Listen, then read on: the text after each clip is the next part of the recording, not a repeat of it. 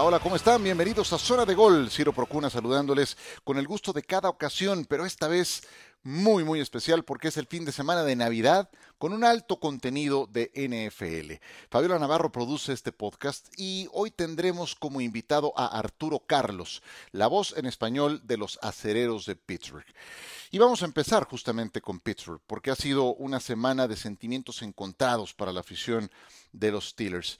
Primero por el fallecimiento de Franco Harris, a dos días de ser homenajeado, porque el 24 de diciembre se tenía preparada una ceremonia en que se iba a retirar o que se va a retirar el número 32 que tan ilustremente portó Franco Harris durante su carrera pues eh, no podrá estar presente, es una tristeza, a 50 años y un día de la jugada más icónica en la historia de la NFL, la Inmaculada Recepción. Esa jugada que le cambió el rostro, que fue un auténtico punto de inflexión en la historia de los acereros de Pittsburgh. Pues el autor fue justamente él, siendo apenas un novato. Y es apenas el tercer número que retiran los Steelers, eh, por extraño que parezca, porque estos señores tienen leyendas para dar y regalar. Y me pueden decir, ¿por qué no han retirado el número de Mike Webb? o el número 12 de Terry Bradshaw, o el 82 de John Stalwart, o el 88 de Lynn Swann, y así nos seguimos, ¿eh? Solamente se han retirado el número 70 de Ernie Stotner, que jugó en Pittsburgh 14 temporadas en la década de los 50, el 75 de Mean Joe Green, ese tremendo liniero defensivo, y el 32 ahora de Franco Harris. Pero me detengo un poco en mi experiencia personal con Franco Harris. Conservo como un tesoro un libro que me autografió. Eh, accedió eh, amablemente a ponerle un eh, autógrafo a un libro llamado Steelers Forever. Él está en la portada junto con Chuck Noll, con Swan, con Donnie Shell, con Rocky Blyer y otras leyendas de los Steelers. Y en él se recuperan algunos pasajes de su formación, de cómo llegó al equipo de Pittsburgh. Él fue parte de un cambio estructural que hizo Pittsburgh, un equipo malo en los 50, en los 60, y que le empezó a cambiar la cultura, no nada más al equipo, a la ciudad. Le hicieron una franquicia ganadora y trajeron desde colegial jugadores acostumbrados a ganar. Y así llegó Lynn Swan, procedente de la Universidad del Sur de California, y así llegó eh, este Franco Harris, procedente de Penn State, misma universidad de la que venía Jack Ham, y empezaron a traer este tipo de jugadores. Terry Henry también venía de un programa triunfador, acostumbrados a ganar. Y eso contribuyó a cambiarle la cultura a este equipo. Franco Harris es hijo de madre italiana, padre estadounidense, una pareja que se conoció en la Segunda Guerra Mundial. La madre italiana, pues eh, huyendo de los estragos de la guerra, es que conoce al padre de Franco, militar, y ahí se dan el flechazo, procrean a Franco y de ahí el nombre que tiene este icónico jugador. Em, un tipo siempre bajo perfil en su trato, aunque por el tipo, el tamaño de figura que era, pues eso lo hacía relevante, pero él no, no era alguien que, que fuera petulante, un, un, trato muy fino, estupendo, de un Franco Harris que cuando decide retirarse, imaginemos nada más, en esa NFL de aquellos tiempos, él se va siendo el tercer corredor en yardas por tierra de la historia, solamente superado por, em, por Jim Brown y por Walter Payton. De ese tamaño, la huella tan profunda que dejó Franco Harris. Fue después de Gary Anderson y de Roy Gerella quien más puntos aportó para la causa de los Steelers. Gary Anderson y Roy Gerella fueron pateadores este fue el máximo anotador cuando se retiró desde una posición diferente a la de pateador. Y sus 100 touchdowns, cuando se retira, lo dejan en el primer lugar en la historia de los Steelers, superando a John Stalwart, a Lynn Swan y a Louis Lips. En fin, todo esto para eh, hacerles patente el tamaño de la huella que dejó Franco Harris en Pittsburgh. Lo lo va a ilustrar perfectamente ese número 32 que quedará retirado en el partido contra los Raiders. La Inmaculada Recepción, justo en el punto en el que se produjo en el Estadio de los Tres Ríos, ya demolido, tiene un, un, sitio particular y pues no deja de ser uh, algo de sentimientos encontrados. La verdad, mire, yo, yo, Pittsburgh no es mi equipo, pero no dejo de reconocer la grandeza de la franquicia y el tamaño del personaje que ha muerto. y es de verdad una tristeza. Eh, un abrazo para toda la afición de los Steelers que vivirá eh, este, este sábado semejante ceremonia, recordando bien seguramente a Franco Harris con la tristeza de no tenerlo presente. Muere a los 72 años de edad, pero dejando un legado incalculable en la historia de los Steelers y de la NFL. De eso platicamos un poco más con nuestro invitado, Arturo Carlos, al volver.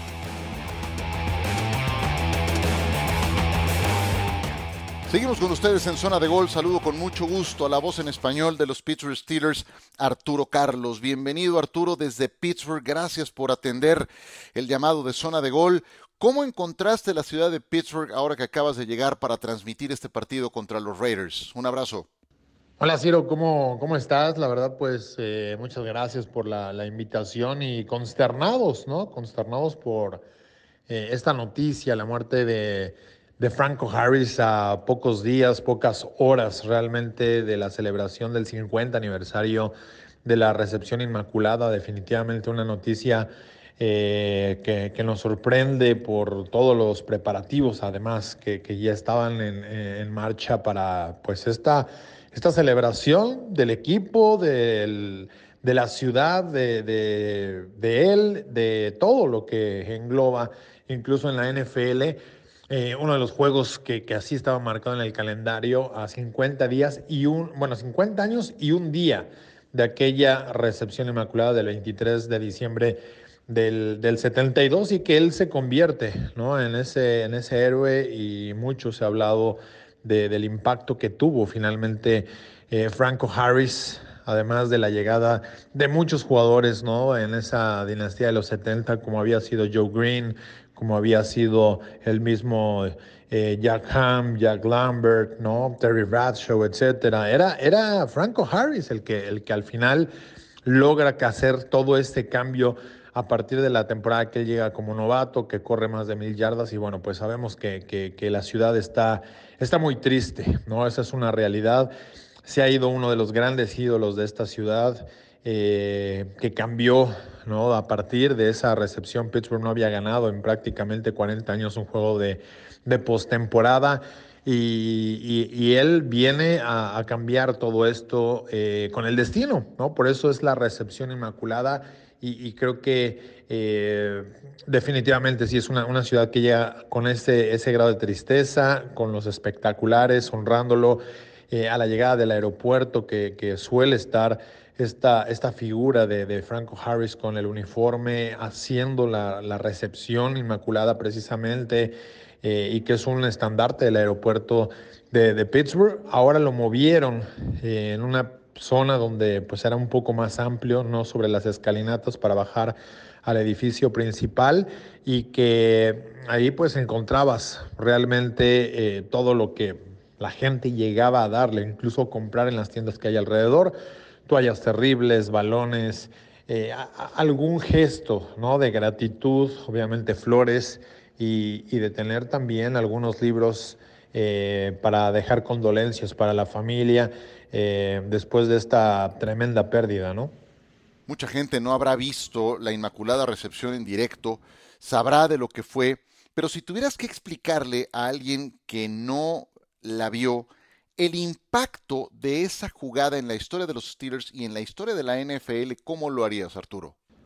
Pues mira, yo creo que eh, si alguien no vio la jugada o aún viéndola, tal vez no dimensiona lo que, lo que representó hace 50 años esa jugada. Incluso eh, mismo Franco Harris decía que, que él no recuerda bien lo que pasó. Era una jugada en la cual Pittsburgh busca, mm, de alguna manera con Chuck Noll, que era el coach, sorprender eh, buscando un pase, eh, una trayectoria de poste con un tipo que nunca había tenido una sola recepción en la NFL. Eh, y, precisamente Franco Harris se queda a bloquear. ¿no? en esa jugada es una jugada rota, buscan a Fukua y Tatum es quien logra golpear ese balón que sale rebotado. Y, y, ahí es donde aparece Franco Harris, ¿no? O sea, es lo que le habían enseñado en Penn State con el coach Joe Paterno era siempre sigue el balón, o sea, ve y persigue la pelota hacia donde esté el flujo de la jugada, tú ve y, e insiste ¿no? en mantener eh, eh, tu tendencia es ir al balón, siempre. Y es lo, es lo que él hizo, ¿no? Lanzan el pase, queda rebotado y él sale hacia, en dirección hacia donde había sido mandado ese balón. Y, dice que él recuerda haberlo eh, atrapado y haber seguido el camino, ¿no? Nadie, ni, ni quién estuvo, ni a quién le pegó, ni, ni mucho menos ese tipo de detalles tan específicos, al grado que tampoco fue Terry Bradshaw, él lanza el balón y cuando él eh, le pegan, porque había colapsado la bolsa de protección en una jugada rota, él, lo que, al, escuchar el estruendo de la afición en el estadio de los Tres Ríos, que tenía también poco tiempo de, haber sido inaugurado, él cree que hizo bien la jugada.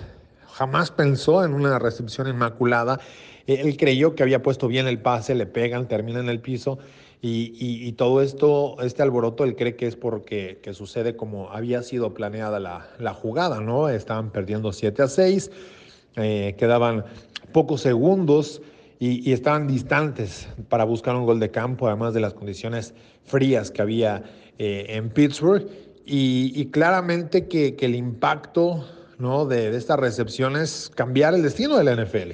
O sea, por eso fue el momento más icónico de la liga ahora que se celebró este centenario. Es la jugada que cambia, ¿no? De tener un equipo perdedor que arrancó en el 33, que llega ese año del 72 para disputar su primera final de conferencia que terminan perdiendo contra los Delfines de Miami, pero que, le cambia la cara, una inercia positiva a este equipo y, que logran cuatro campeonatos en seis años. De ese tamaño fue eh, el efecto ¿no? de, la, de la recepción inmaculada, de darle confianza a un equipo que, que estaba pensando y buscando pues cambiar y, lo logran, ¿no? Probablemente con esa eh, con ese milagro que es prácticamente lo que apunta la, recepción inmaculada.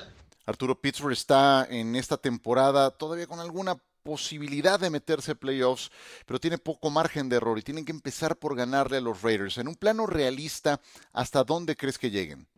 Yo creo que el juego contra, contra Baltimore define mucho en el panorama. ¿Por qué? Porque Pittsburgh acaba de barrer a la sur de la Nacional, que, que no es algo espectacular. Si lo ves desde el lado que el equipo líder, como son los Bucaneros de Tampa Bay, tiene marca perdedora.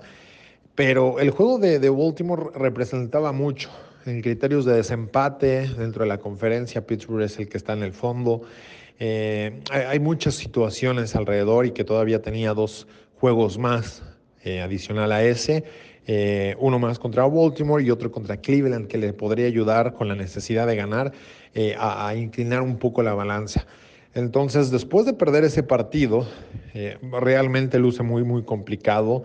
Ya necesitas que todos los equipos empiecen a perder.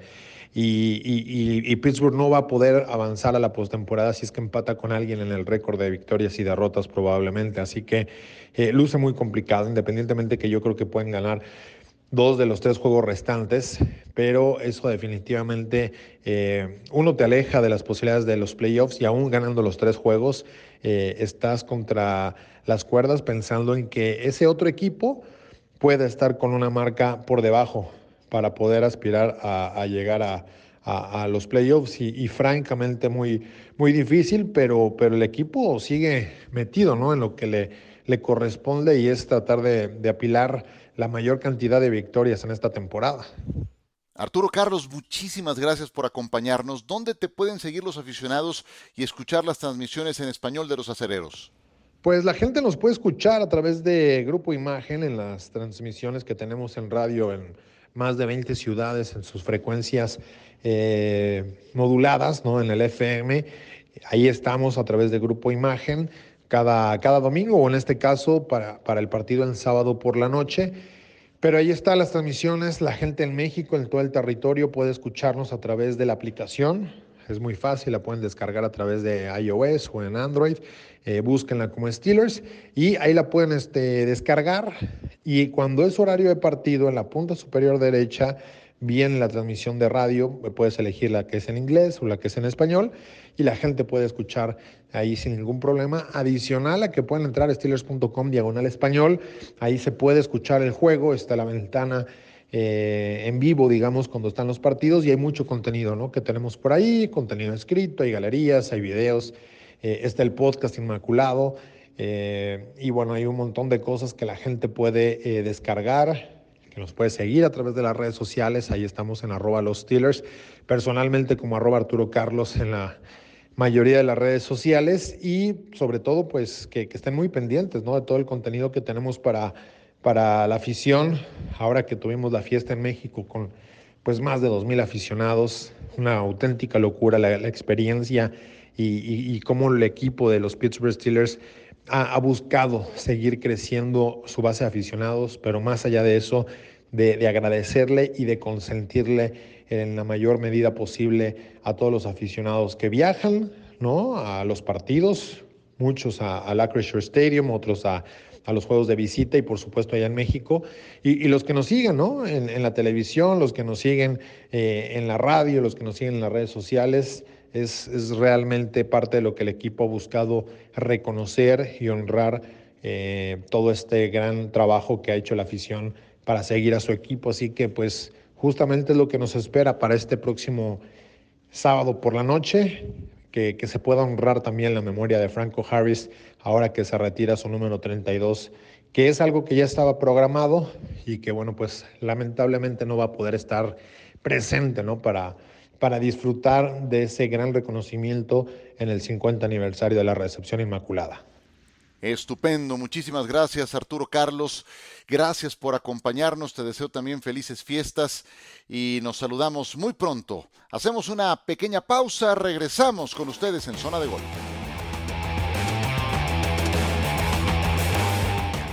Vamos con los seis mejores juegos de esta jornada. Y así continuamos con esta emisión de Zona de Gol. Es la semana 16 de la NFL. Comenzamos con Filadelfia contra Dallas, los Cowboys favoritos por 5 puntos. Dak Prescott lleva cuatro juegos consecutivos lanzando al menos una intercepción. Eso tiene que parar para Dallas. Porque yo sé que los dos pases que le interceptaron la semana pasada los jaguares de Jacksonville no fueron culpa de Dak. Pero de todas maneras, el total es muy alto. Son 10 intercepciones desde que regresó. Ningún otro coreback ha cometido tal cantidad de pases interceptados como Dak desde ese encuentro en la semana 7 que volvió contra Jacksonville. Esas dos intercepciones terminaron por decantar el juego del lado de los Jaguars y la segunda de Rashawn Jenkins pues representó el triunfo de Jacksonville al ser regresada para touchdown. Eh, y tampoco es que Dallas no esté corriendo el balón. Yo soy un convencido que para que Dallas tenga éxito tienen en primer término que correr el balón. Dallas es el quinto equipo que más veces acarrea la pelota en la NFL. Entonces ya contando con ese punto de apoyo, Dak es que sigue cometiendo estos errores. Y si Dallas pierde este partido, que es en Arlington, se despide de la posibilidad de ganar la división. Ya la caída contra Jacksonville les representó un tropiezo muy duro, porque Filadelfia no pierde el ritmo. Y si pierden ahora con Filadelfia y Garner Minshew, Dallas se despide de la división. Filadelfia no contará con su quarterback, con Jalen Hurts, que salió lesionado de un hombro que en realidad no salió lesionado. Él termina el partido de la semana pasada contra los Osos de Chicago, lo cual te habla de que tampoco era tan grave esa lesión. Si terminó el partido, podría jugar este encuentro. Pero Filadelfia está sobrado. Eh, tiene un colchón muy importante que le permite, llegado a este punto de finales de diciembre, decir, a ver, tengo a mi coreback tocado, prefiero que sane, eventualmente voy a ganar el título divisional, seguramente el número uno de la siembra de la conferencia nacional, prefiero que esté sano y listo para los playoffs. Eso es visión a largo plazo. Y Filadelfia, aún con el quarterback suplente, creo que le puede dar batalla a Dallas. Sin embargo, creo que los Cowboys lo sacan adelante. La defensa de los Cowboys.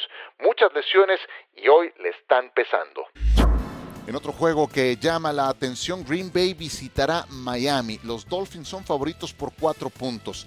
Miami viene de una exhibición muy sólida, muy robusta el, eh, el, fin de semana pasado cuando enfrentó al equipo de los Bills de Buffalo. Eh, lo hicieron en condición de visitante, eso fue el sábado, eh, y aún con las condiciones de nevada, de un frío muy intenso, corrieron muy bien la pelota, Raheem Mostert se lució, la línea ofensiva funcionó muy bien y requirieron del eh, eh, repertorio más extenso de jugadas eh, de otro nivel de Josh Allen, los Bills de Buffalo, para sacarlo adelante. Pero a mí honestamente, aún en la derrota, me sorprendió gratamente el equipo de Miami. A veces así ocurre también, ya lo platicábamos en esta misma emisión de Zona de Gol. Eh, Green Bay viene de ganar su partido en Monday Night Football. Yo creo que es más bien un espejismo de lo que eh, son los Rams en la actualidad un equipo malo, por más que sea el campeón defensor, no se parece nada a los que ganaron el Super Bowl más reciente. Y Green Bay también ha mejorado un poco, pero no lo suficiente yo creo como para ganarle a Miami en la Florida. Green Bay conserva oportunidad de meterse a la postemporada, pero el margen de error es mínimo. Tienen que ganar el resto de sus partidos eh, y esperar un montón de ayuda en otros frentes. Van a visitar Miami, reciben a Minnesota y reciben a Detroit. Yo creo que al menos en alguno de esos partidos tropieza Green Bay, si no es que en este mismo contra los Dolphins. Miami tiene marca de 5 ganados y 1 perdido en casa. Su única derrota fue sin Tua Bailoa está de vuelta, está jugando bien, Miami es favorito y creo que Miami lo gana ante el equipo de Green Bay. No se preocupen, no podemos eh, dejar de mencionar el juego con el que inició esta jornada entre los Jacksonville Jaguars y los Jets de Nueva York.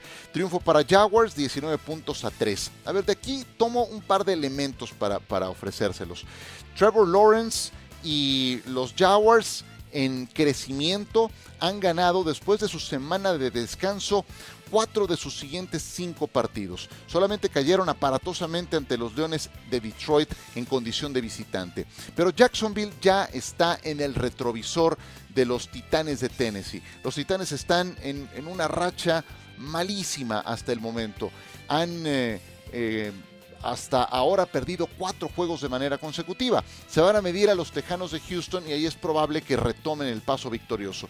Pero van a jugar entre ellos el último partido de temporada regular en Jacksonville. No vería descabellado que los Jaguares ganaran la división por lo mal que anda Tennessee, lo dependiente que es de su corredor Derrick Henry y muchas veces aún teniendo un buen partido Derek Henry no sacan las victorias.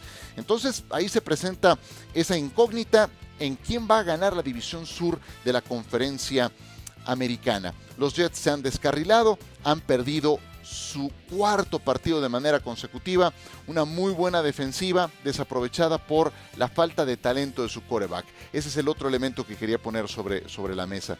Se enfrentaron el reclutado número uno del draft del 2021, Trevor Lawrence, contra el número dos, Zach Wilson. Y mientras Lawrence está creciendo poco a poco, Zach Wilson ha tenido una actuación bochornosa. Wilson apenas completó 9 de 18 para 92 yardas, 0 touchdowns, una intercepción. Pero desde el primer cuarto los aficionados en Metal Downs estaban abucheándolo, pidiendo que lo sacaran. Imagínense para que estuvieran pidiendo a Joe Flaco Así de mal están las cosas en los Jets. Terminó entrando el cuarto coreback, Chris Straveller, un locuaz tipo Ryan Fitzpatrick, así con esa barba, arrojado, que corría, que iba a todas. Pues lo reactivó, no fue capaz de anotar absolutamente nada, pero ya para que te banquee en tu casa el cuarto coreback, así están las cosas para un Zach Wilson que poco a poco se va acercando a la categoría de mariscales de campo tipo Rick Meyer, Marcus Mariota, Robert Griffin III, Ryan Leaf, que fueron turno número dos de sus generaciones y que pegaron sonoros petardos. Cada vez más cerca de esa lista, un Zach Wilson que no trajo nada en el partido del miércoles por la noche. Los Commanders de Washington el sábado estarán enfrentando a las 3 de la tarde con 5 minutos a los 49 de San Francisco. A los Commanders los acuchillaron los oficiales en el último partido contra los Gigantes de Nueva York, ¿sí? Eh, la verdad, se dicha, les dejan de marcar una interferencia de pase a la, a la, a la defensiva en eh, cuarta oportunidad en la zona de anotación, en la definición de ese Sunday Night Football, y les marcan una formación ilegal cuando el receptor abierto, Terry McLaurin, había pedido la autorización del oficial. Entonces, los acuchillaron en el último partido y, eso creo que tendría que ser investigado. Pero bueno, como sea, perdieron y, y, eso fue muy doloroso ante los gigantes de Nueva York. Y ahora tienen mínimo margen de error los Commanders porque ya tienen encima a los Leones de Detroit. Y el problema es que ahora van a visitar a los 49 de San Francisco. Están en serios problemas los del coach Ron Rivera, porque San Francisco tiene la defensiva que menos puntos permite de la NFL y menos yardas permite de la liga. En esos dos rubros tan importantes, la defensa de los Niners es la mejor de la liga. Y por si fuera poco, en este momento tienen el que yo creo va a ser nombrado defensivo del año. Me refiero a Nick Bosa que lleva 15 y media capturas de coreback. Es, es, de verdad una fiera Nick Bosa, es un dolor de cabeza para los corebacks rivales y creo que Taylor Heineke la va a pasar muy complicada en este encuentro. La última vez que San Francisco fue líder defensivo en puntos y en yardas permitidas. Terminaron con 15 ganados y uno perdido y ganaron el Super Bowl, el Super Bowl 19, eh, en aquellos tiempos de Joe Montana. Ahora no tienen a un Montana, pero sí tienen a Mr. Irrelevant, que ha ganado sus dos primeros partidos que ha iniciado, el señor Brock Purdy. Así es de que Commanders de Washington contra 49 de San Francisco, Taylor Heineke contra Brock Purdy. ¿Quién lo iba a decir? Me gusta el partido entre Seattle y los jefes de Kansas City. Debo decirles que yo consumo todo lo que sea NFL. Ahí sí, debo, debo decirlo. Este partido será también el 24 de diciembre, el sábado, al mediodía.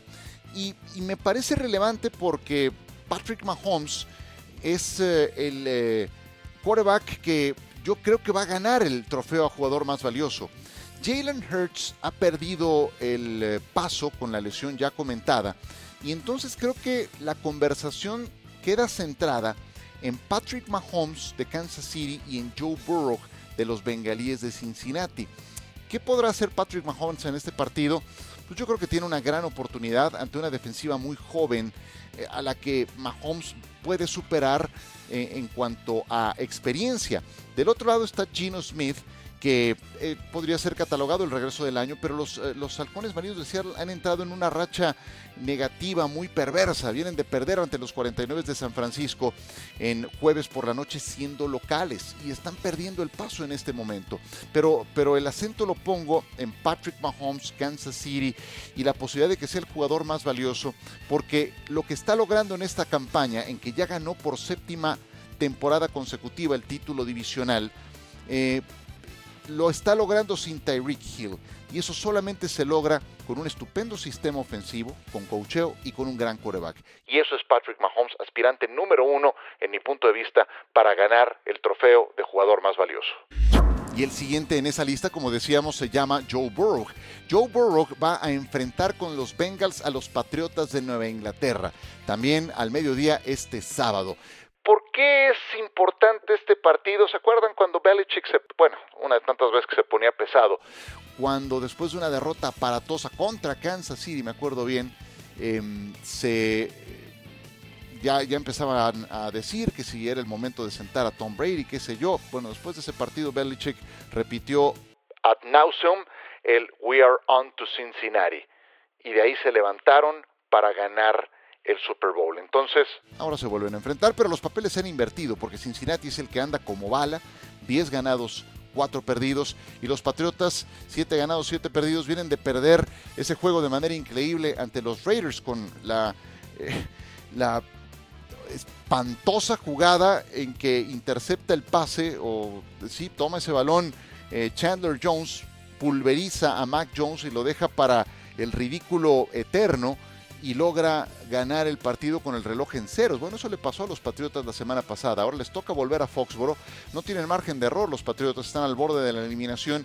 Y Cincinnati trae seis juegos ganados de manera consecutiva. ¿Qué ha ocurrido en esa racha de seis triunfos consecutivos de los bengalíes de Cincinnati? No han capturado más de tres veces a Joe Burrow. Protección al coreback. Cincinnati aprendió la lección de la temporada pasada. Joe Burrow lo está aprovechando, lo está agradeciendo, está teniendo un, teniendo un temporadón y se refleja ya en los números de unos Bengals que son favoritos para ganar a los Patriotas en este compromiso. Y con eso cerramos esta emisión de Zona de Gol. Gracias por su compañía. Que tengan feliz Navidad. Que disfruten de esta jornada de NFL repartida durante todo el fin de semana y estaremos trabajando con muchísimo gusto y ocurrirá lo mismo el siguiente fin de semana de Año Nuevo. Les deseo lo mejor en estas fechas tan importantes, que lo pasen con su familia y mi agradecimiento siempre por ser tan fieles radioescuchas eh, de este podcast. Radio Escuchas es la, es la costumbre. Tan fiel auditorio creo que aplica para estos casos. Les mando mis mejores deseos a nombre de Fabiola Navarro, que está como siempre en la producción, Ciro Procuna. Gracias y hasta la próxima.